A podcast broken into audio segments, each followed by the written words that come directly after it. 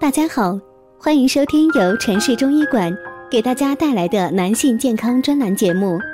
如果大家在两性生理方面有什么问题，可以添加我们中医馆健康专家陈老师的微信号：二五二六五六三二五，免费咨询。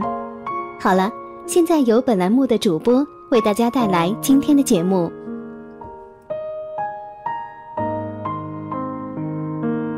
我们这一讲的题目是：肾虚切莫滥用六味地黄丸，三类人容易出现上火。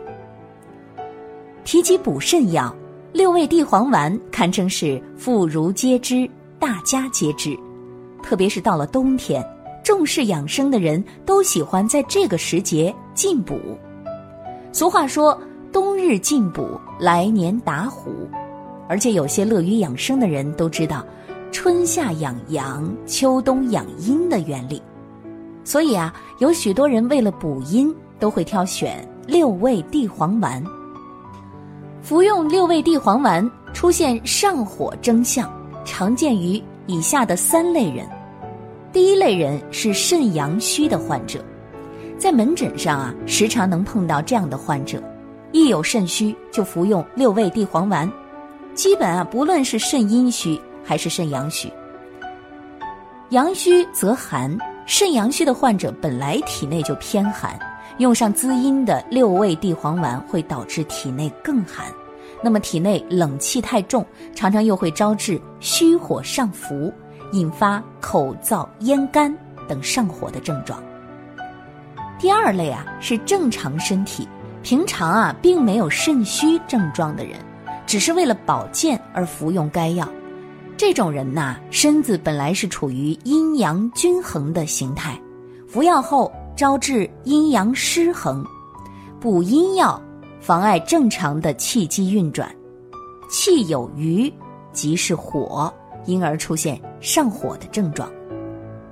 第三类啊，是身子虽有不适，但其实不属于肾虚，特别是体内有湿气。或者湿热的患者，本来呢应当用祛湿药，但这种患者啊常常一人传虚，或者呢自以为自己是肾虚。六味地黄丸终究属于滋阴药，只会加重体内的湿气，湿气久郁于里必然化火。六味地黄丸是补肾名方不假，但是呢中医治病讲究辨证论治，六味地黄丸只适用于。肾阴虚的患者，阴虚则热，所以这一类人往往表现为腰膝酸软、四肢举动心热、夜间冷汗、骨蒸潮热、健忘、失眠、耳鸣、遗精等症状。那其余症型的患者均不适合服用，不然不但起不到养生保健的作用，反而对身子有害。好了，今天的节目就到这里了。对于老师讲的还不够清楚的，可以在下方留言评论哦。如果大家在两性生理方面有什么问题，可以添加我们中医馆健康专家陈老师的微信号：二五二六五六三二五，免费咨询。